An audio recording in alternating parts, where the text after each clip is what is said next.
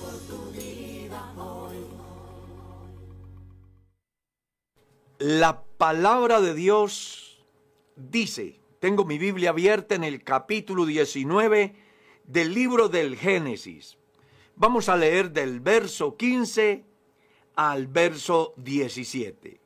Y al rayar el alba, los ángeles daban prisa a Lot, diciendo, levántate, toma tu mujer y tus dos hijas que se hallan aquí, para que no perezcan en el castigo de la ciudad.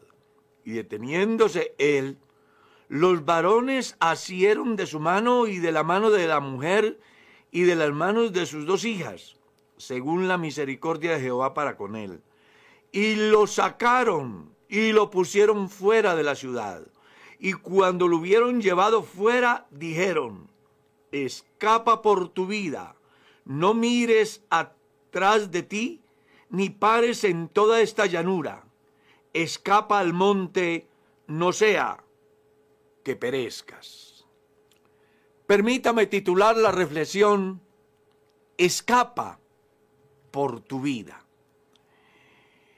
Para los seres humanos es muy común enfrentar momentos difíciles. Por ejemplo, cuando hay un movimiento telúrico, las personas buscan la manera de escapar de los edificios porque temen quedar allí y sin posibilidades de salir. Cuando hay un tsunami, la gente busca la forma de huir a la cima más alta. Cuando se dio la tragedia en los Estados Unidos con las Torres Gemelas, la gente hasta se lanzaba buscando salvar su vida. Claro, es que los seres humanos tenemos un instinto de conservación de la vida y por eso en los momentos difíciles queremos escapar, porque de ninguna manera queremos morir. Estamos solamente en el momento difícil de salvar la vida. Pues aquí en la escritura encontramos una enseñanza interesante. El juicio de Dios viene sobre Sodoma y Gomorra. Dios en su infinita misericordia le ha placido salvar a Lot, a su mujer y a sus dos hijas. A pesar de la insistencia de Dios a través de los ángeles, estos se quieren detener, ser renuentes, buscar la manera de evitar salir de allí. Sin embargo, el mensaje de los ángeles es contundente. Escapa por tu vida. Sí, porque es un momento de vida o muerte.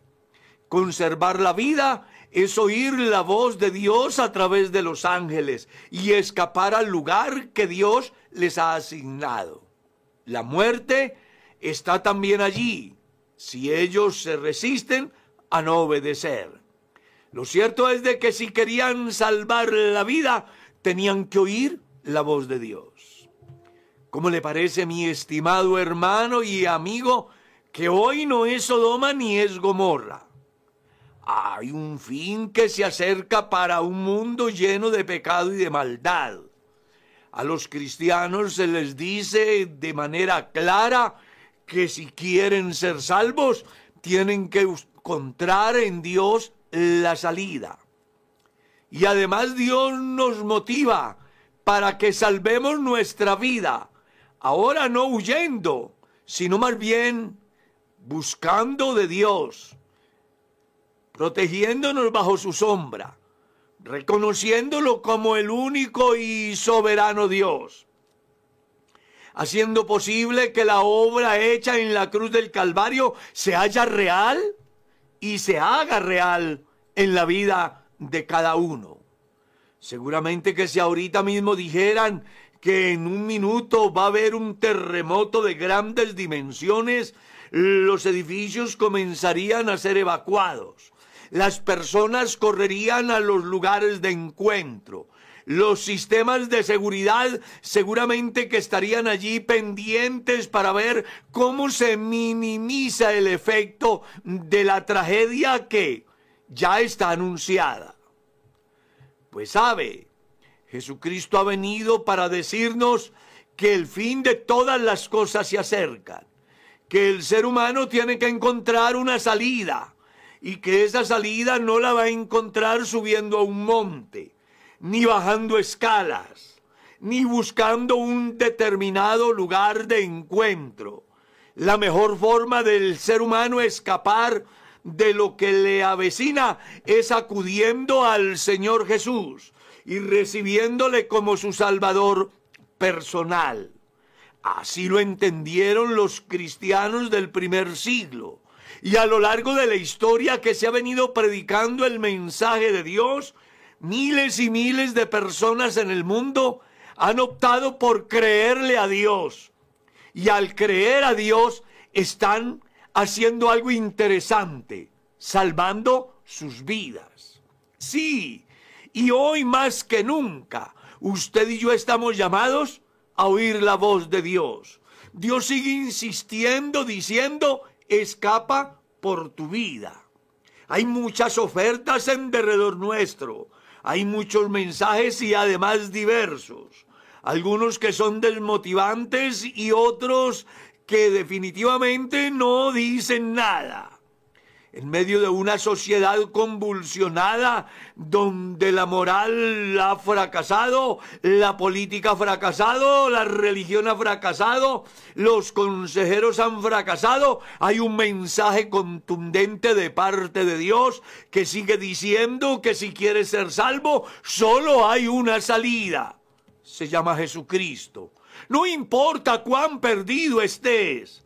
La Biblia dice que Jesucristo es el camino. No interesa si te encuentras en las más densas tinieblas. Jesús está diciendo hoy que es la luz del mundo. Y puede ser que te hayan engañado a lo largo de toda tu vida, pero hoy Jesús se muestra como la verdad. Es factible que estés al borde inclusive de la muerte pensando que no tiene sentido, pues Jesucristo te dice que Él es la vida. Así que hay una manera de escapar por tu vida y esa es nada más y nada menos que la obra de Jesucristo hecha en la cruz del Calvario por todos los pecadores. Hay cualquier cantidad de personas en el mundo que junto conmigo lo pueden testificar a los cuatro vientos. Vivíamos sin Dios, sin paz y sin esperanza en el mundo. No había un futuro de verdad agradable para nosotros.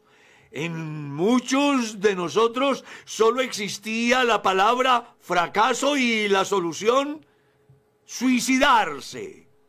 Pero día bendito aquel que apareció Dios a través de su mensajero con la palabra para decirnos que había una manera de escapar, de salvar el alma, de encontrarnos con Dios, de tener de una vez por todas paz espiritual, paz interior, paz con los demás, paz con Dios y paz con nosotros mismos ese día que pudimos entender ese bendito mensaje y decidimos dar ese giro de 180 grados, las cosas cambiaron. La vida tomó otro rumbo. Por fin apareció una luz en el camino y pudimos escuchar la voz de Dios que nos decía, mira que te mando que te esfuerces y seas valiente, no temas ni desmayes. ¿Sabe una cosa? La gente está desmotivada en el último tiempo. Hay violencia por toda parte. Inclusive los medios mismos se prestan para que los seres humanos se agredan, se desafíen, se maltratan. Porque el mundo ha llegado a, a tocar fondo. Y se piensa que no hay solución. Pues hoy les tengo una noticia maravillosa. Cristo vino y dice la escritura que murió por nuestros pecados y ha resucitado para nuestra justificación. Y al desterrado Juan, que estaba en la isla de Palmos, el Señor Jesús se le aparece para decirle, no temas, yo soy el que estuve muerto y ahora vivo, y tengo las llaves del infierno y de la muerte, enseñándole con esto a Juan que a pesar de la circunstancia que estaba viviendo en el destierro por causa del testimonio y de la palabra de Dios, había una posibilidad de escapar. Sí, y esta está en Dios. No sé cuál sea su condición en este día. Es factible que estés enfermo, que tengas problemas mil, que estés cruzando una crisis psicológica de dimensiones incalculables. Puede ser, pero quiero hacerte saber que hoy puedes escapar por tu vida.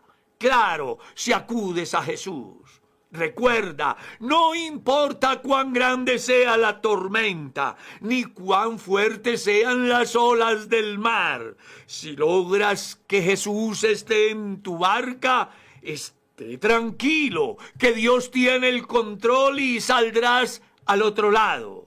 ¿Recuerda lo que dijo el evangelista Juan? Jesús dijo, yo soy la puerta, y el que por mí entrare será salvo, entrará y saldrá y hallará pasto. Hay una salida en Dios y usted debe de aprovecharla. Cuando los diagnósticos dicen que no tienes esperanza, cuando los estadistas dicen que el futuro político, social y económico de tu patria no tiene futuro, cuando inclusive tus seres cercanos dicen que tu problema no tiene solución, hay uno que te dice que sí la hay que cuanto tienes que hacer es escapar por tu vida.